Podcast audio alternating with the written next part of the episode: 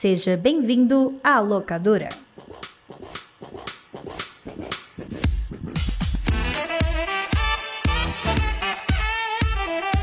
Sejam bem-vindos e bem-vindas à locadora do Nicolas, a sua investigação ordenada e sazonal do audiovisual internacional. Lembrei pela primeira vez. E foi no Flow mesmo, foi? Foi no Flow, foi no Flow. Consegui aqui só na memória, muito ômega 3, pra tirar aqui da minha cabeça tudo de útil que existe. Eu não sei o que eu acabei de falar, gente. Eu acabei de acordar. eu tava dormindo até 15 minutos atrás. Mas quem não estava dormindo, no, no ato, quem está aí desperto, o woke é o PJ. Oi, PJ. Verdade, eu tô feliz, gente, porque enquanto o JP visitava o mundo dos sonhos aí, dava o seu famoso ronquinho, eu estava jogando FIFA e ganhei pela primeira vez na minha vida duas partidas em seguida no Olha online. Só. Olha só. Coisa que o Fortaleza Esporte Clube não tá conseguindo fazer no momento exato dessa gravação. Lado bom é que quando a gente estiver gravando, você estiver ouvindo isso aqui, o Fortaleza já vai estar vencendo a Sul... Caralho, será, hein? Esse episódio vai estar saindo no Campeonato Cearense, porra. Esse episódio sai no Campeonato Brasileiro 2025. É. Exatamente. Quando o Fortaleza estiver no Mundial de Clubes. e quem também está no Mundial de Clubes, jogando pelo time dos desempregados, é o Rude. É foda, man. Caralho, aí você me quebrou um pouco assim. Bateu, né? Bateu, Rude, bateu quando, é- forte. quando essa gravação sair, você já vai estar empregado, cara. O Rude já vai ser CEO de uma empresa. Né? Vai ser mais triste. O eu do futuro editando, deixa um recado aí pro eu do passado. Mentira, o, Rude vai jogar pelos times do Sem Camisa. Essa, essa é a parada. Exatamente. Imagina se estivesse no, no, na Sul-Americana do time lá, Fortaleza, Independiente, sem camisa. sem camisas. Sem camisa. tem time sem camisa no Bomba Pet? 100% atualizado? Se não tem, é vacilo. Rapaz, devia Se ter, não hein? tem, é vacilo. Achamos um vacilo no Bomba Pest. O povo clama pelo time sem camisa. Será que tem um time dos casados e dos solteiros assim, hein? Será que tem o Amigos do Chão de Avião? Criaram o time do Bet, né? Todos os... é, da galera que tá envolvida com esquema de aposta, né? Aham. Grande boa peste. Quem não está envolvido em esquema de apostas e quem não tem o time sem camisa é o filme da quinzena aqui. O filme dessa quinzena se chama A Estalagem do Dragão, ou Dragon Inn, ou Dragon Gate Inn, ou Longman Kujan. Ó. Ó, Ei, ei, eu acreditei, hein? Eu provavelmente falei com todas as, as entonações erradas, que a língua chinesa tem essa parada aí, né? Mas é a Estalagem do Dragão no Brasil. É um filme wuxia. Você sabe o que é wuxia? Vai descobrir hoje. De 1967, dirigido por um cara com o nome mais foda do mundo, que é o King Hu. King Hu. Achei forte. caralho, man. King Hu aí dirigiu esse filme que do gênero wuxia. E o wuxia é o que? É o filme chinês de espadinha. Lutinha voando, trampolim, cordinha e etc. Ô, Jota, Oi. você que assiste mais coisas desse gênero, afinal, essa indicação é sua, né? Porque aqui, na locadora do Nicolas, é o nosso podcast sem Nicolas Cage, onde nós trazemos filmes para serem debatidos aqui. Perfeito. Adorei a naturalidade da sensação. É, e esse filme, né, Jota, de 1967, que é o nosso tema dessa temporada, né? Vamos cobrir duas décadas. Anos 60 já foi uns anos 50, né? Perfeitamente. Mas assim, eu queria perguntar, Jota, se dá pra dizer que isso aqui já é um. Como é que é o nome? Musha? Ou é um proto-Usha? Porque já era um gênero estabelecido, você sabe dizer? Então, o que, que eu descobri? Porque, assim, apesar de eu gostar de, de filme asiático, o Wuxia é um, é um gênero que passou por mim direto. Assim, eu, eu vi quando criança o Tigre e o Dragão Sim. e pronto. Nunca mais vi nenhum. Eu vi ontem esse e hoje eu vi outro. Vou falar mais tarde. É, mas o que pelo que eu entendi, é um gênero, não é nem de cinema, é um gênero literário Olha. que é sobre heróis marciais. Wuxia significa heróis marciais. E é sobre a galera, tipo, heróis que vêm do, de baixo e, e vão lutar pela justiça e tal, não sei o quê. É basicamente os cowboys da China. Nossa, Ou que legal. samurais, enfim. Pode ser comparado com a literatura de samurai, literatura de cowboy. Ou posso estar falando merda aqui, enormes, e alguém vai me corrigir aí. É, se não corrigirem, é muito engraçado você trazer isso, né? Eu também não tenho o menor conhecimento, tanto que eu estou te perguntando. Mas, agora que você falou, dá pra gente fazer vários paralelos nesse filme aqui com filmes western, né? Pô, a gente viu um western, o último filme que a gente falou aqui, né? Exatamente o que eu tava pensando. Enquanto eu vi esse filme, eu acho que ele dialogava muito com outros filmes que a gente já vê nessa temporada, Jota. Como, por exemplo, Três Homens e Conflito e até com Deus e o Diabo na Terra do Sol.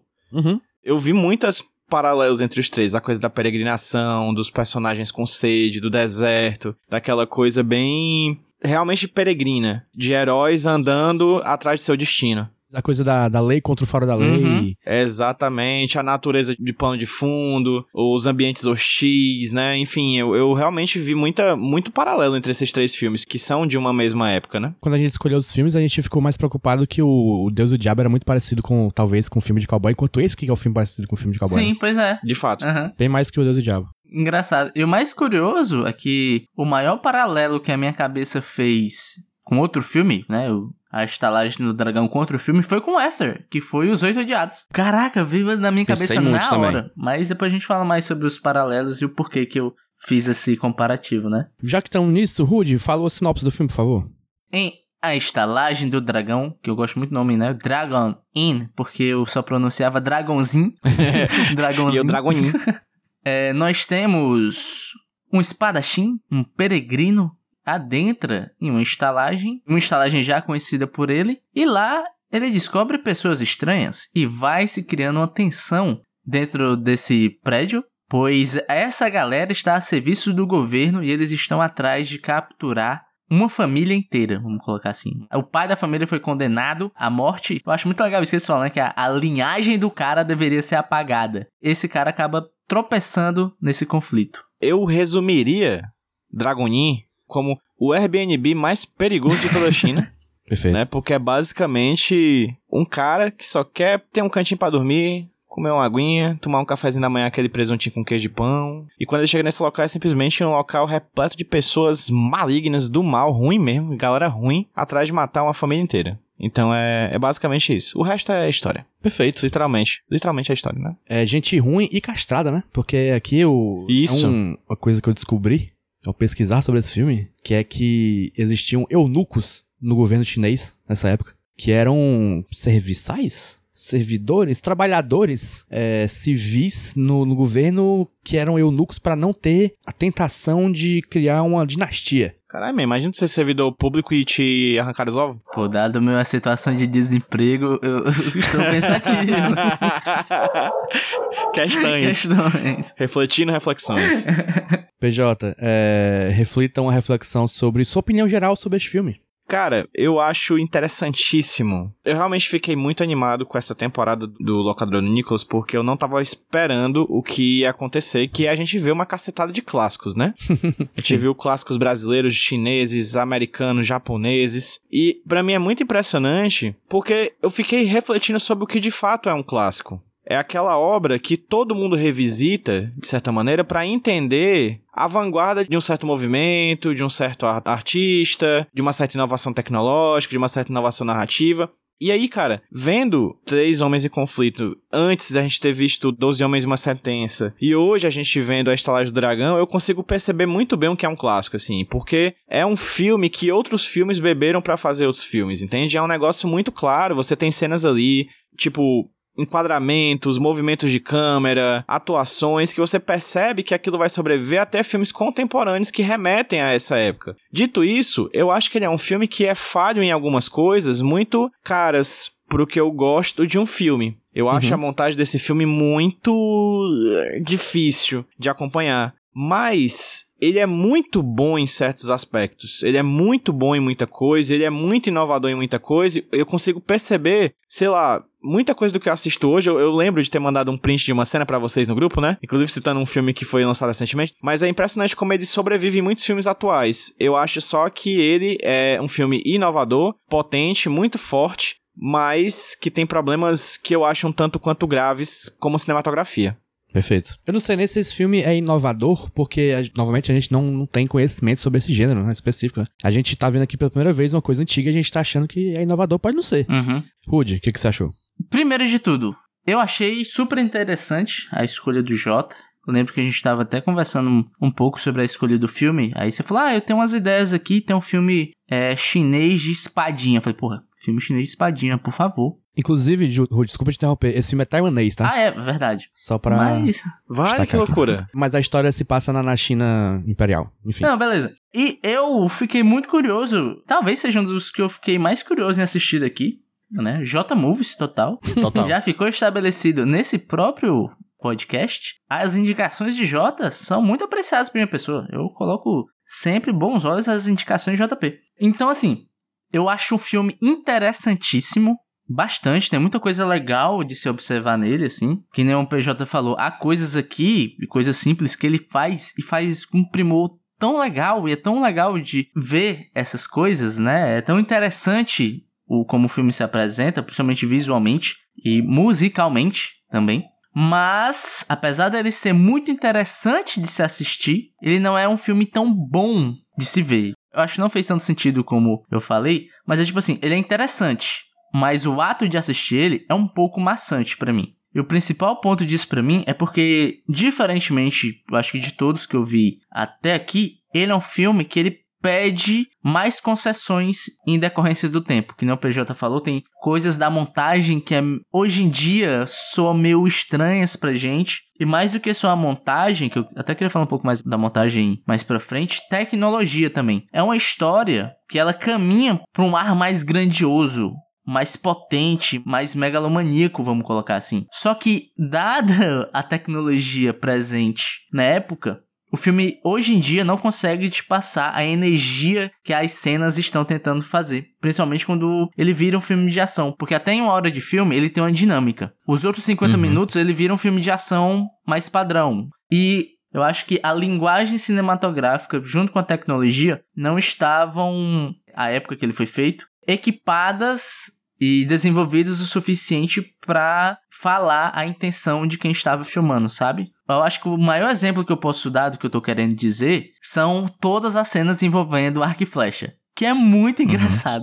É, as flechas saem sem muita força. Você né? vê que é só a galera jogando assim? Tem uma parada meio tokusatsu, né, cara? Sei lá, assim, é, não é na, na montagem. É, não, pois é. Aí, tipo assim, aí tem uma ceninha que tem dois personagens andando de coxa, aí um, vão emboscar eles. Aí um cara tira uma flecha. Aí os dois viram, né? A cena mostrando o cara tirando a flecha. Aí mostra eles de coxa, mostra eles virando e fazendo, sabe, a mãozinha de Lego assim? Aí tem um corte na sequência que aparece uma flecha na mão deles, que é como se eles tivessem pego a flecha, tá ligado? É um filme que pede mais concessões para você. E essas concessões acabam atrapalhando um pouco o ato de assistir. Porém, há muita coisa interessante nesse filme que acaba, sabe, fazendo uma média ali, acaba sendo uma experiência bacana. Eu gostei de assistir, sabe? É um filme que, apesar de ter alguns problemas, é uma experiência que eu gostei de ter. Querendo ou não, a gente não tem como fugir da do arcabouço de coisas que a gente já viu na vida. Então a gente chega nesse filme com um critério, com uma criticidade que a gente tem que ter muito cuidado e não ser injusto também. E eu, tô, eu fiz isso o tempo inteiro no filme, certo? Tinha umas coisinhas que eu olhava assim, ficava assim, mas eu disse, não, cara, é porque agora sabendo que era tailandês, era um filme feito com muitas limitações, mas eu sempre pensava que a mesma coisa que eu achava tosca do corte bruto para dar a ideia de que o cara segurou a flecha, eu achava absurdamente genial como eles colocavam a câmera de uma forma que escondia o trampolim por trás de uma carroça e o cara pulava de cima do, de uma casa, tá ligado? E dava um mortal para trás, assim. Achava isso tão fascinante o tempo inteiro, ao mesmo tempo que achava tosquinha as flechas, e aí em algum momento você tinha a coisa tosca. É impressionante, assim. Aí quando eu falo do Tokusatsu, né? Pode parecer que eu tô tentando vincular coisa que não tem nada a ver, mas é porque eu acho que tem essa coisa mesmo de um, de uma vontade de fazer um filme de ação, de vontade de fazer cenas de ação que realmente, como você muito bem falou, não acompanham a tecnologia da época, nem até mesmo, talvez, o conhecimento linguístico do cinema da época. E é super engraçado, assim, porque esse filme para mim foi um desafio de tentar esse exercício falho que todo mundo deve tentar de que olhar com os olhos da época, que é uma coisa impossível, um horizonte a nunca se chegar, que a gente nunca consegue chegar, mas ao mesmo tempo me encantou bastante algumas coisas que eles tentavam fazer, mesmo com todas as limitações que você claramente vê é, no filme. Limitação é o que a gente está colocando agora. Obviamente, Isso. nós estamos sendo anacrônicos porque a gente está vendo o filme em 2023, tá ligado? É impossível fugir do anacronismo aqui. Só que, diferente de outros filmes, esse aqui ele te pede para você fazer mais concessões. Tipo, ah, entendi. Você está tentando fazer isso aqui, então, então vamos junto, tamo lá. Então, para mim, acabou sendo uma experiência um pouco mais maçante, porque eu tive que fazer muitas concessões para ele. Mas ainda tem várias coisas legais que eu quero falar aqui. E tu, hein, Jota? Esse filme aqui, só vindo do que você está falando aí, ele pede que você conceda, né? E aqui nos outros filmes que a gente viu anteriormente aqui, né, nessa temporada, as coisas que ele pede que a gente conceda, acho que talvez tirando o Godzilla, não são a parte principal da história, Sim, talvez. Sim, verdade. E esse aqui é bem central, a, a coisa da luta é o filme, é o cerne da parada.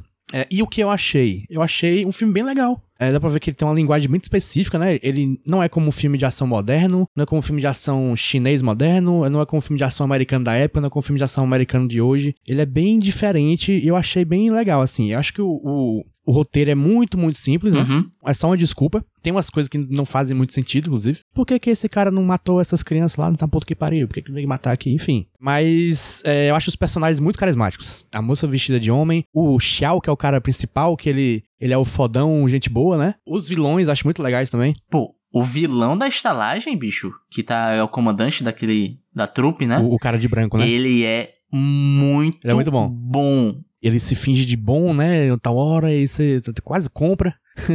pois, Rude, tu disse que ia começar mais sobre a montagem. Vamos conversar agora. Vamos. Há momentos de montagem que eu acho primorosos. O meu momento preferido do filme é, tipo, a primeira meia hora, 40 minutos dele. Que é quando se estabelece o paralelo que eu falei. Que é o nosso protagonista, o, Xiao, é? Xiao? Xiao. Isso. Já. Que é ele chegando na estalagem e interagindo com aquela galera. Aí você fica assim, quem é esse cara? O que ele quer? Há um senso de ameaça e uma sensação de que você não pode confiar em ninguém que é muito legal de se acompanhar. Você fica tenso com os personagens, porque você tem poucas informações de todo mundo. Por exemplo, você sabe que a galera que tá lá, né, que são os espiões, você sabe que eles são perigosos, mas você não sabe o que é que o Xiao pode fazer. E você vê que tá todo mundo meio tenso. Então é uma primeira hora muito tensa e muito apoiada na interação desses personagens, de um querendo passar a perna no outro, de um querendo de alguma forma prejudicar o outro. Sabe qual é a minha sensação que deu? Além do Oito Odiados, que é basicamente a mesma coisa, são pessoas sentadas conversando e aquela tensão vai crescendo, me deu um feeling de Among Us, tá ligado?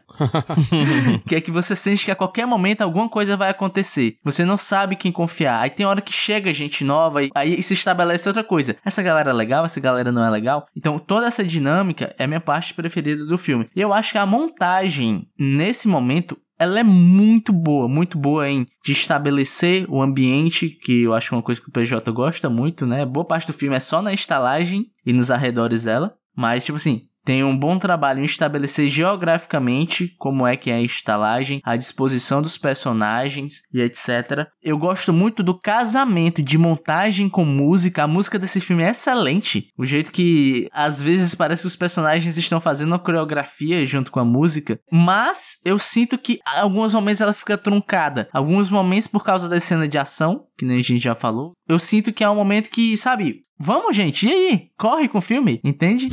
então, eu sinto que há essa certa truncagem nas cenas de ação e também eu acho que às vezes ele perde um pouco na mão no timing, sabe? No pacing do filme, vamos colocar assim. Algumas cenas elas se prolongam demais então eu sinto que há é, é, elementos bons e elementos que eu não curto tanto dentro da montagem. Uma coisa que eu não é montagem, mas que tu, já que tu tá falando de coisas que te incomodam, uma coisa que me incomodou tanto, não sei se é defeito do filme que não soube contar, ou se é meu de simplesmente não, não saber. Que é sobre contexto das coisas, me deixou meio confuso no ah, começo. sim, verdade. Ele explica a coisa dos eunucos, né? Uhum. E eu não entendi porra nenhuma.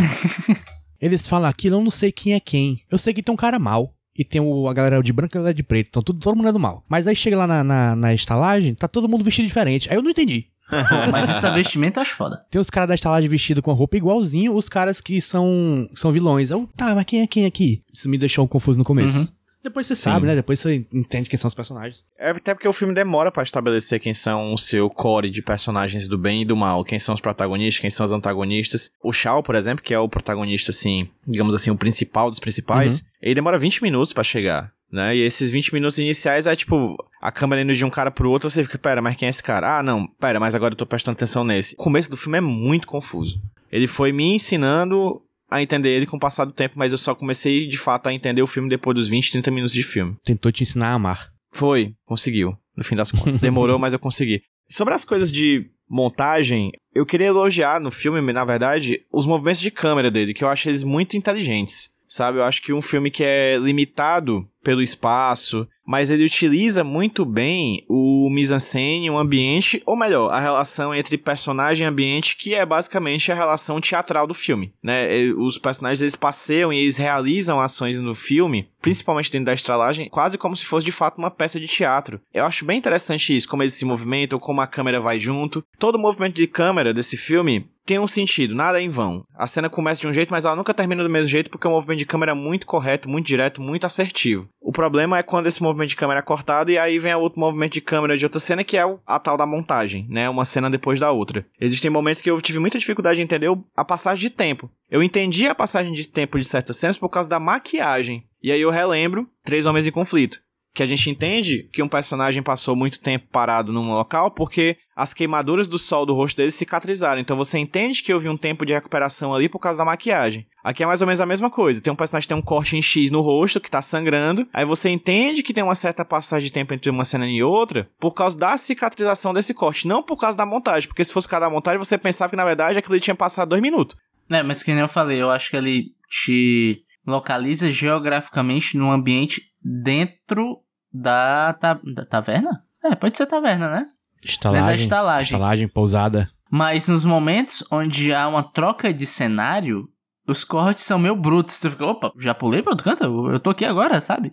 então, às vezes dá um. Tá, agora tem outro local. Então, a, aquele lance, aquele objetivo, sabe? Da montagem invisível, etc., que se busca tanto, aqui não existe. Até porque eu entendo, Rudy, que essas passagens de um canto pro outro, eles demoram dias para acontecer, assim, imaginando a época, imaginando o movimento dos personagens, imaginando as coisas que estão acontecendo, e a cicatriz, ela serve meio que pra isso. Eu não entendi essa passagem de tempo que tu falou como, com a cicatrização significa que passou tempo. É, foi a, a, coisa que eu pensei que eu consegui ver, assim, Jota, mas também é pois um é. detalhe. Pra mim era tudo assim, dois dias. É, pois é.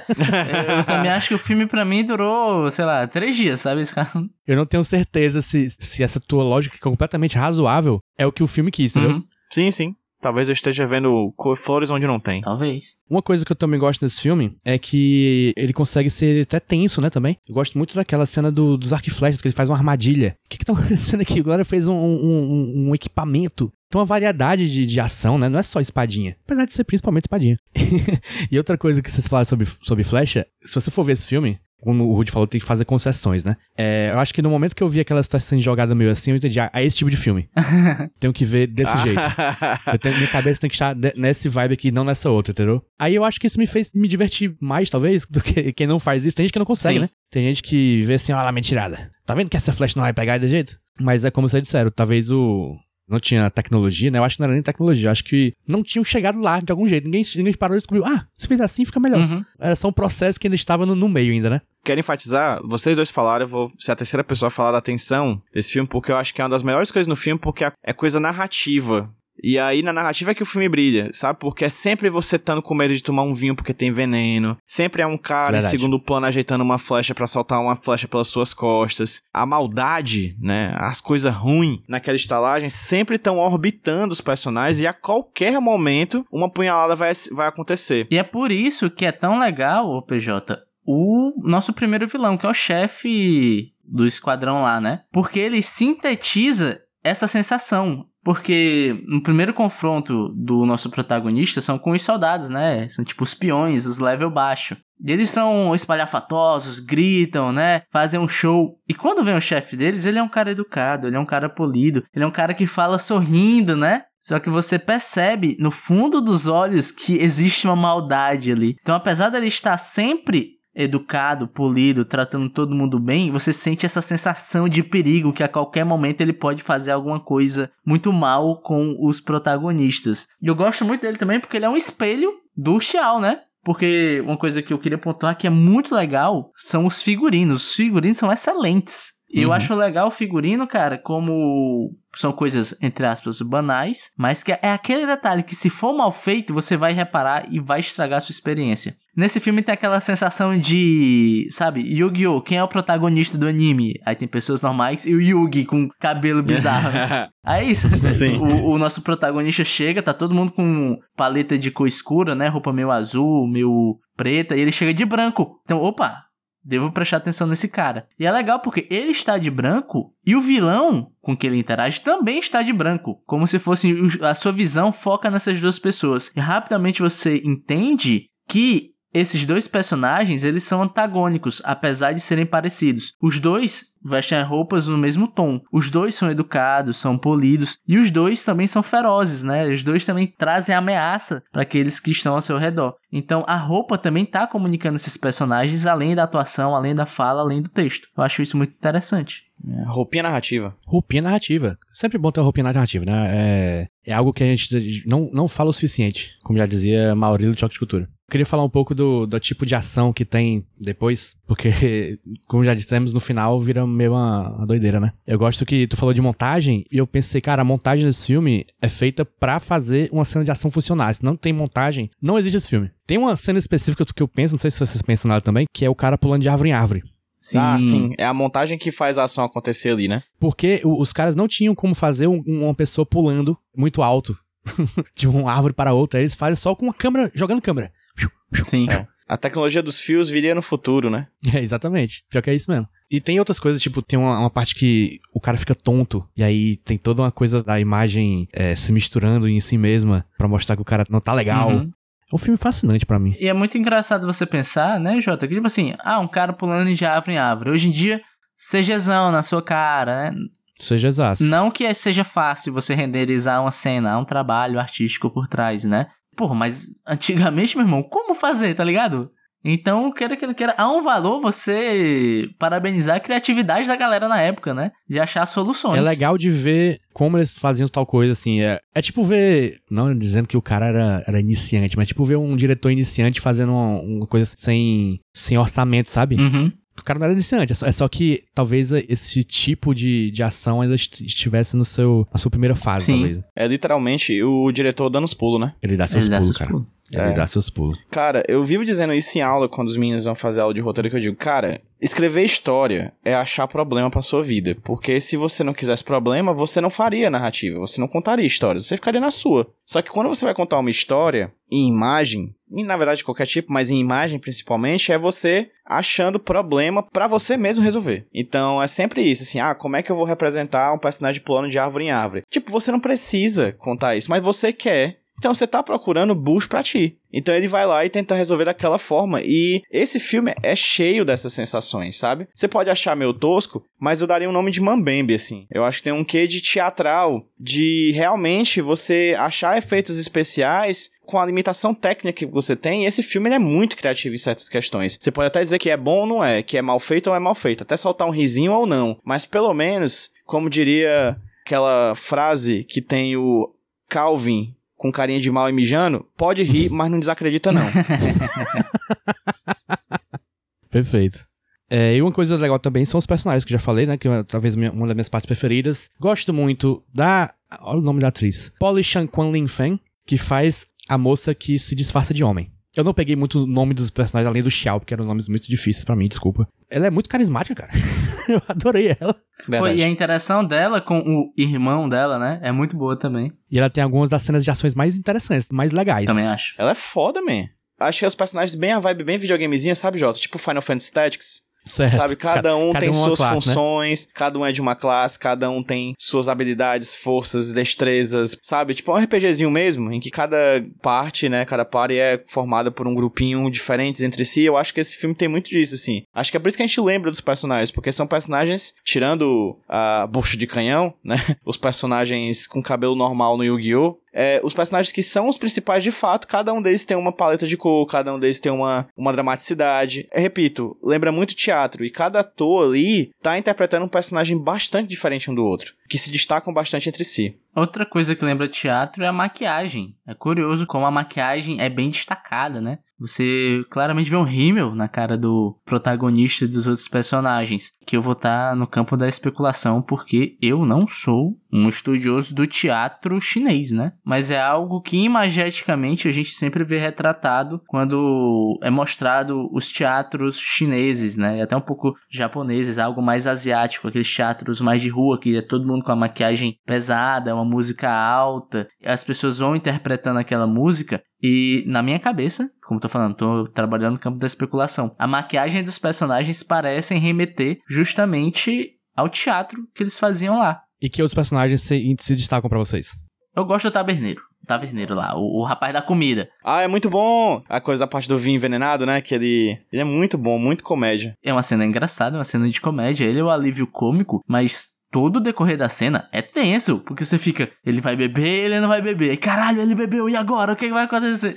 E é legal como eles vão mostrando vários personagens, alguns que passam muito pouco tempo, tem uns super elaborados, como aquele cara lá que é tipo o general da fronteira, com um super uma indumentária laranja, super chocante e tal, bonita, mas aí tá a hora de morrer super rápido. Pô, mas vou contar, isso eu acho um, um ponto negativo. Em tal momento, eu acho que o terço final do filme ele é muito inchado. Começam a entrar personagens novos, tem tipo uns desertores do outro exército, que eles chegam e você tem um, um baita tempo deles falando, né? Um diálogo até meio expositivo, além da conta. Eu sinto que isso acaba tirando o peso do último ato. Eu acho que ele fica muito inchado. Nesse último ato, além de tudo, é introduzido o real vilão. Que eu acho que a gente tem pouco uhum. tempo com ele pra gente, sabe, temer ele e entender e, e, e comprar meio que o discurso dele, diferente do que a gente tem com o, vilão que a gente acompanha até, sei lá, 80% do filme, que é o chefe dos bandidos lá que a gente é, concordou que é um dos melhores personagens. Aí eu acho que o final acaba perdendo um pouco de força para mim, além da montagem, porque ele começa a socar personagens novos, personagens novos, aí não dá tempo de desenvolver eles,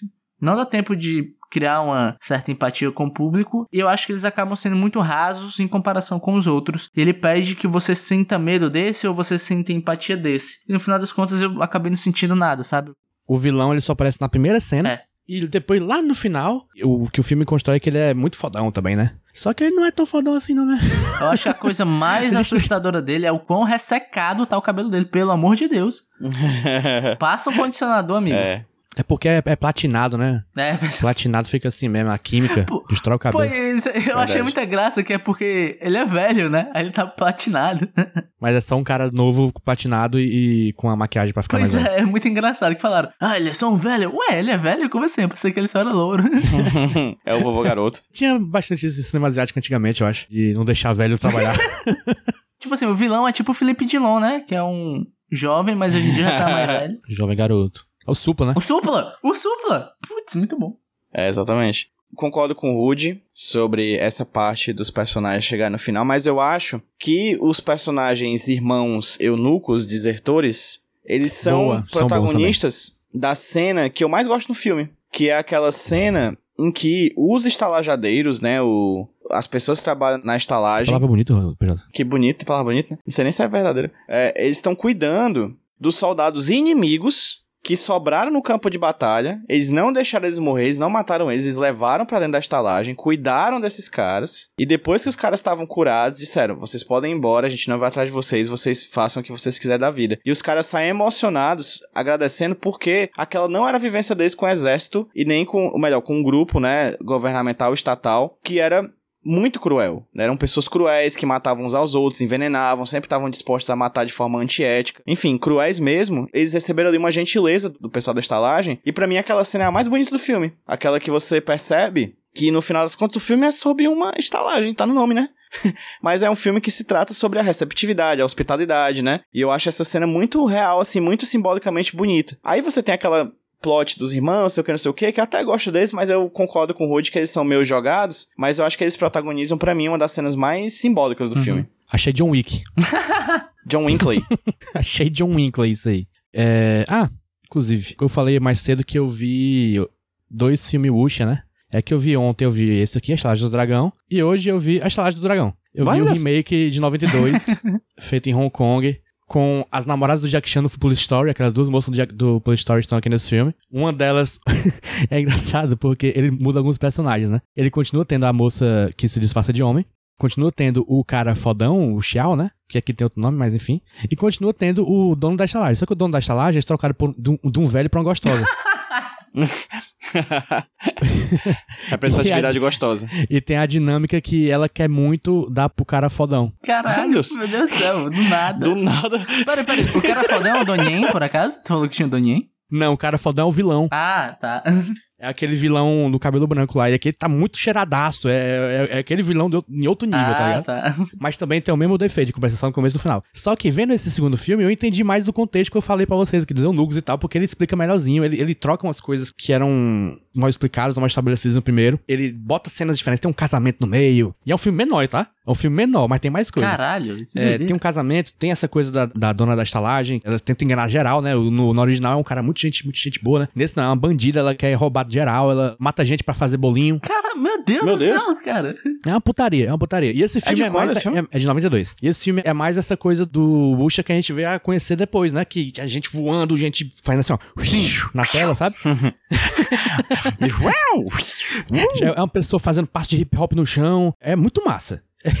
Eu achei tão bom quanto de maneiras diferentes. Tem no YouTube completo, gente. Procurei com legenda em inglês aí, tá, tá no YouTube. Imagino, suponho, que é porque esse já tinha, talvez seja pensado também para um público externo ao chinês, né? Não, eu acho que só foi, pelo que eu pesquisei, hoje eu pesquisei, que só começaram a fazer filme Wuxia pra fora a partir do Tigo Dragão e ali a Clã das Dagas Voadoras, Herói. Justo. Aque- Aquela leva ali de filmes era também pensando no, no mercado externo, mas esse aqui não, era, era só deles lá, era, era o tipo de filme que eles faziam na época. E eu acho até curioso o PJ falar isso, porque meio que o cinema chinês não precisa se importar com o mundo, né? De jeito nenhum. O mundo se importa com o cinema chinês, o mundo se importa com, com o dinheiro chinês, na verdade, né? O sonho dos Estados Unidos é fazer filme pro chinês gostar. Exatamente. Pois é. E é engraçado, porque aquele primeiro é de Taiwan, esse aqui, esse segundo aqui é de Hong Kong. E tem um terceiro também, que é, é com o Jet Li, feito em 2011. Só que esse eu não tô afim de ver, não. É. E a lição que fica é pau no cu do americano. Sempre. sempre, sempre. Esse é até o filme americano, a lição é essa. Agora, notas. Noetas, noetas. Eu darei uma nota de 0 a 9, já que aqui no nosso podcast nós damos, não damos 10 nunca devido ao fato de nenhum filme sem Nicolas Cage vale 10. Verdade. Como vocês bem sabem. Porque lá no, no Nicolas sempre foi 10, né? Sim, óbvio. Todo, todo filme é 10. Nossa, 10, 10, nossa. Nunca saiu menor que esse. Mas aqui, nesse filme aqui, Salário do Dragão, de 1967, dirigido por King Hu, eu dou 7. 7 de 9. É, eu achei bem honesto, bem legal, interessante de ver, interessante de ver o que eles faziam na época. Me deixou curioso de ver outro filme, que é, tipo, vantagem. Olha aí. eu vi outro filme que eu achei mais legal até. Então é isso, 7. Caiu no esquema de pirâmide, né, Jota? Viu? Um aí foi. Estalagem de dragão é esquema de pirâmide. O pior que me deixou com, com vontade de ver os outros filmes do King Hu, que dizem que é melhor. Olha aí. A Tocha de Zen é um que eu quero ver agora. Vem aí. Vem aí, Rude. É, pro filme eu vou dar uma nota 5. Como eu falei, eu acho que o fator diversão nele é um pouco reduzido, você tem que fazer muitas concessões, então eu acho que a experiência de assistir não é tão legal. Porém, é um filme mega interessante, tem muita coisa legal pra se interpretar, pra se ver. A carne para se morder dentro desse filme. É tanto que eu lembro que a gente tava conversando, falei, pô, esse filme eu senti que mereceu um remake. E o JP me disse que não só me atenderam, como me atenderam duas vezes, nem dois. Foi essa. É isso, cara. É, eu só queria destacar uma coisa que eu esqueci, eu gravei isso. Tem uma ceninha Opa. onde é, é demonstrado um ódio muito aleatório por cenouras, velho. Não Tem lembro uma disso. ceninha onde a galera lá do mal vai invadir um acampamento de rivais, né? E os caras estão, tipo, nas cabaninhas deitados e tem cenouras, assim, tipo, num varal. E toda vez que o cara vai passando, ele tem uma cenoura, ele dá uma porrada na cenoura. antes de matar alguém, ele dá uma porrada antes da cenoura, tá ligado? Eu não acho que eu vi isso, não. Porra, eu ia dar 5 pontos a mais nesse, nessa Um aí. filme anti-cenoura. PJ, tua nota. Eu costumo sempre dizer em aula que eu não sou. Eu sou, na verdade, um apaixonado pelo termo amador. As pessoas costumam separar entre amador e profissional, dando juízo de valor que o profissional é bom e amador é ruim. Não, eu adoro a lógica do amador. E eu acho que esse filme tem um pouco disso. E é um filme mambembe, amador, mas com um senso estético absurdo. Absurdo, absurdo, absurdo. Não falamos disso, mas a fotografia, né, gente? Fotografia é Belíssima. bonita, Fotografia é fotografia. bonita. Eu acho que esse filme, o Três, Três Homens em Conflito, a gente tem uma questão do plano conjunto, que é aquele plano que tem vários humanos, várias pessoas expostas na cena. Ambos fazem isso muito bem. Esse filme é muito bonito nesses planos conjuntos, cheio de gente, dá vontade de printar o tempo inteiro. Então eu acho que ele é um filme 5,5 de 9. Eu gosto muito do senso estético, mas eu acho que tem certas coisas dessa falta de primor e mesmo de questões técnicas que eu fico um pouquinho com o pé atrás porque me tirou do filme e me fez confundir o filme, me fez ter dificuldade de entender o filme. No Noves Fora, 5,5 eu acho uma nota ok. Queria pra dizer ele. que eu acho uma sacanagem você chamar esse filme de amador. Mesmo você elogiando a coisa do amador. É, pois é. Não, eu realmente gosto da palavra madura. Eu não tô falando aqui de forma nenhuma negativa, assim. Então a média do filme ficou 5,8 de 9. Não, não é alto, né, mas... E também não é baixa, é razoável. Eu digo que vale a pena ver. É, pois é, ouvinte, você tem que entender o seguinte: a intenção aqui é que você veja o filme dessa vezada. Assista, tira suas próprias conclusões. Quando for pra não ver, você vai entender que, não é, pra- que é pra não ver. Exatamente, assista. Ó, Do- desde o primeiro segundo. discorde ou concorde com a gente escutando. Fique andando pela rua, no ônibus, voltando do trabalho ou indo pra faculdade, brigando com a gente quando você escuta. O pessoal vai te achar maluco, mas você vai estar sendo feliz. Atravesse a cidade voando de árvore em árvore. É, pô, faça isso. Perfeito. Se não tiver muita árvore, sei lá, você mora em São Paulo, aí é um problema de sulista, né, infelizmente. Se você mora no, no em Brasília, que é a cidade que o, o King Hu se inspirou pra fazer a cidade do aí do filme, né? Que é um deserto com uma, uma pousada no meio. Uma pousada de pessoas com caráter duvidoso, né? Isso. Sim. É. Política! No meu cineminha. Gente, antes de terminarmos, tem uma coisa muito importante aqui, que é Nicolas Cage, hein? Onde é que Nicolas, Nicolas Cage entra aqui? Para mim, ele é o Xiao. Ele é esse cara. Não tem outro. O personagem dele de Jiu-Jitsu é uma homenagem inconsciente dele ao personagem do Xiao aqui. É, pô. só que, verdade. só que num, num filme muito merda. Total. Ao contrário desse, que é bom. É naquele, como é o nome? O. Que é ele e o Darth Vader, pô. O Imperador. O, o Imperador. O Imperador. É verdade. É, ele é tá lá verdade. também. Será que esse filme é Wuxa, gente? Será que esse filme é Wuxa? A gente não Pô, sabe. será? Tá aí. Vamos reassistir? Não, não deixa Tá quieto, maluco? fala, não, não, não, não. Não, não, O deixa, PJ deixa, dá deixa. play aí que eu chego já, tá? eu vou discordar. Eu acho que Nicolas Cage deveria somar um personagem que eu sinto que nesse filme aqui ele é interessante, mas falta uma malemolência, falta características mais marcantes. Ziriguidum. Então, é exatamente Ziriguidum, como diria aquela música, né? Zigirigidum, Zigirigidum. Zigueregueredão. Pô, Grande faltou no. Aranha Verso, né? O, Ara- o Homem-Aranha do Ziriguidum. Vamos lá no Ziriguidum. é, bem no Ziriguidum. Pois é, cara. Tá faltando aí. Ou, ou é, Sony, melhore. Parte 3 tá vindo aí. Qual boneco, Dilei? Mas enfim, eu acho que Nicolas Cage deveria ser o estaleiro, pô. É uma Filho da também. mãe, era é meu. verdade, era seu? Era, eu ia falar dele. Acho que ele Eu encaixaria queria bem. ver o Nicolas Cage chocado com a violência à sua volta, enquanto tenta manter o seu serviço limpíssimo e cinco estrelas Michelin dentro da sua Dragon Inn. Dado o furto que acabou de acontecer aqui de Nicolas Cageação do filme, que eu ia falar sobre ele, acho que ele seria um bom estalajadeiro. Eu acho que o Nicolas Cage seria o bom vilão. O véi, que não é véi.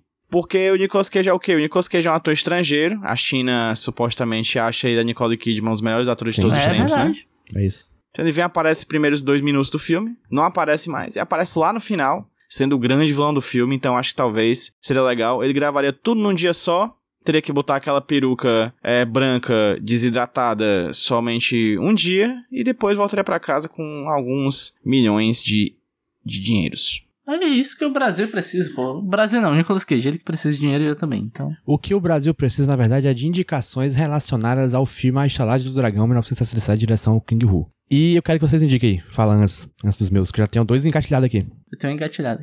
Rude. Que nem eu falo, eu sempre venho aqui, é, eu deixo fluir, né, cara? Eu deixo acontecer naturalmente as indicações. E durante o nosso papo aqui, eu lembrei de um filme que eu acho que é Usha. Usha. Usha. Usha. Desculpa aí a pronúncia. Isso. Puxa. Que é um filme que eu lembro que eu amava de paixão, velho. É um filme de 2006 e eu tô um pouco chocado porque eu descobri que o diretor desse filme é o mesmo diretor de A Noiva do Chuck e Fred vs Jason.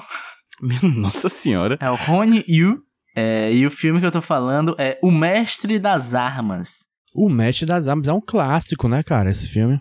É, pois é, bicho. Sempre confundia com o Senhor das Armas. É, pois é, eu também. É mestre, é senhor, né? Daqui a pouco é o É, o doutor, doutor, o pós-graduando. O bacharel da- né? da- das armas. O bacharel. Mas eu lembro de amar esse filme de paixão. E eu lembro que é um filme que quebrou meu preconceito. Porque eu não curtia muito filmes do Jet Li. Salvo Cão de Briga e aquele outro filme que ele é um policial do futuro. Do futuro? De realidade paralela. Sei, sei qual é. O confronto. Jet Li no Jet exatamente. Universo, basicamente. Eu tinha um pouco de preconceito justamente porque eu lembro de ver filme do Jet Li e do Usha, que ele, ele também atua dessas paradas, né? Sim, o herói é com ele. É, pois é. E ele tá com a- aquele visual clássico, que é cabelo raspado e só a trança e tal. Eu não curti, eu achava meio chato. E esse filme eu amei de paixão. Agora, vendo esse trabalho de diretor, eu não sei se eu, eu tô errado. Mas é isso. O Mestre das Armas. Reassistam por mim e me deem notícias se é bom ou se é ruim. Caraca, esse diretor Rudy, é, dirigiu Guerreiros da Virtude. Sabe qual é Guerreiros da Virtude? É o filme do, dos cangurus que moram no esgoto. Caralho, sério? Esse, Puta esse é o Usha. Esse é o Usha. Esse é, tipo Tartarugas Ninja com canguru. Cara, mas esse cara ganhou muito dinheiro, né, velho? Bicho, eu amava esse eu filme amava do, esse do- filme. dos... Eu amava esse filme. Caralho! Eu tô um pouco chocado, velho. PJ, quais são as indicações? Cara, a gente vai de clássico, né? Estamos só engatando clássicos aqui. Eu vou indicar clássico. Jota, depois que um gênero cinematográfico se estabelece, o que é que as pessoas fazem de filme com esse gênero? Fazem comédia, né? Elas frescam com o gênero. Ah, PJ. Então eu vou indicar dois gêneros. Dois, dois filmes. Dois filmes que eu amo. Aí foi no fácil e no, e no efetivo. Stephen Chow, Kung Fusão e Kung Fu Futebol Clube. Dois filmes que eu adoro, bicho, eu adoro. Kung Fusão é um negócio assim que de vez em quando eu vou no YouTube ver cena. Porque eu acho ele uma loucura fantástica, sabe? Belíssima, belíssima. Kung Fusão, um filme de comédia, inspirado toda essa, essa, essa imagética, essa mitologia dos filmes de luta chinês. E Kung Fu Futebol Clube é a mesma coisa, só que aplicada também a essa paixão nacional, que é o famoso futebol, né? Então são dois filmes que eu acho excelentes, cara. Real, bem divertidos. Diversão garantida pra toda a família. Kung Fusão, inclusive, um dos meus filmes favoritos da minha vida. É muito bom. A palma da mão budista Putz, é fantástica. Nossa, a a ação desse filme é muito. É maravilhosa, cara. É do caralho, Apesar, de, bicho, é apesar de ser um filme de comédia, boa, esse muito filme boa. É, tem uma ação fodida. Mas o que eu ia dizer é que eu tinha, é, quando eu era criança, uma cópia de Winning Eleven, sei lá qual, com uma narração em português, feita claramente no, no quarto de alguém. que a introdução, tinha um videozinho de introdução, era uma música de, sei lá, hardcore, e começava com cenas de briga de futebol. Tipo, o Romário, Edmundo. Assim, assim, e, e também umas cenas bem nada a ver, tipo, o- aquele cara, aquele goleiro fazendo a defesa do escorpião, tá ligado? O e aí, Iguita. tal hora, o vídeo virava só uma compilação de cenas com o Futebol Clube. Fiquei chateado quando eu fui lá play no jogo e não tinha como fazer um, dar um chute, uma voadora no. Sony, por favor, faça um futebol de Kung Fu. Fala com o Stephen Chow, ele já tem todos os caminhos das pedras pro sucesso. EA perdeu a licença do FIFA, EA. Bora, compra essa É licença agora. aí. Shaolin Soccer. Bom demais, bom demais. E eu já falei das minhas indicações aqui. Eu estava aqui o tempo todo, só você não viu. Eu vou indicar o New Dragon Inn, que é o remake, que eu assisti e achei muito massa de verdade. Está no YouTube completinho com legenda em inglês. Infelizmente não tem português. É, eu sou doido, talvez eu, em algum momento eu traduza a legenda em inglês pro português, porque eu gosto de fazer essas coisas de vez em quando, fazer essa bondade para você. Não, não, não é bondade não, Jota. E o nome disso é acessibilidade. E Acessibilidade. você está preservando a arte. Você é o Martin Scorsese do Parque dos Irmãos. Inclusive, talvez eu precise traduzir o desse, desse filme agora, porque ele não tem legenda Ah, em português. Então, Olha aí. talvez eu disponibilize lá pro nosso grupo de ouvintes. Aí, fansub JP, assim, imagina aquelas que aparecem no começo do filme, né? J Subtitles, né, pô? É, Subtitles JP. Pô, tô tentando fazer uma, um, uma trocadilho com insanos, mas não tá dando certo, não. mas enfim, o nome dele é New Dragon Inn, ou New Dragon Gate Inn, ou só Dragon Inn. É só botar 92 no final, o que você acha. Muito bom. E o outro filme é Os Oito Odiados, que imediatamente eu lembrei dele, quando tem a coisa da pousada num lugar isolado, que tem várias pessoas ali no meio que talvez não se gostem, e tem gente escondida em algum momento. E é isso aí, é simples. Então, gente, jabazinho rapidinho. Rude, te segue onde? Me siga na arroba Rudilonia no Twitter e no Letterboxd também. E dê dinheiro pra gente lá no apoia-se.com. Esqueci apoia.se barra podcast Nicolas. Podcast qualidade existe recurso. PJ, Cara, me segue no arroba HQ Sem Roteiro, Twitter, Instagram, TikTok. Vai lá, tá top. Tá top. Eu, segue no Jumbo Paulo no Twitter, segue o JP Martins no Letterboxd. Segue o podcast Nicolas no Twitter e no Instagram. Uma dessas redes a gente não usa direitinho. Você vai descobrir qual. Mas segue as duas. Então, gente, acabamos a segunda temporada. Meu Deus do céu, quase não acaba. Não aguentava mais! Mas é o seguinte, terceira temporada vem aí. Assim, antes vai ter uns, uns episódios no meio, né? Provavelmente. A gente vai gravar umas besteirinhas aqui e ali. É, não sei nem quando é que sai isso aqui, então a gente vai. Talvez vai lançar num filme muito foda que a gente vai querer falar. Uou! Vamos falar disso aqui agora. Mas. Vamos deixar aqui já reservado, né? Terceira temporada, Locadora do Nicolas. Data a, a reservar. a- Tal hora. Tal hora. Tal hora. dia, Tal hora. Hora tal, dia tal, mês tal. A próxima temporada vai ser o quê? A próxima temporada vai ser filmes em língua não inglesa. Talvez seis filmes também, talvez mais, talvez menos, mas provavelmente seis. Cada filme num idioma diferente. O que, que eles têm? O que, que, anticolonial. que, que esses filmes têm em comum? Nenhum deles vai ser inglês. Só isso. É porque a gente cansou da língua do imperialismo. E também porque a gente. Acho que a maioria dos filmes que a gente falou até agora foram em inglês, né?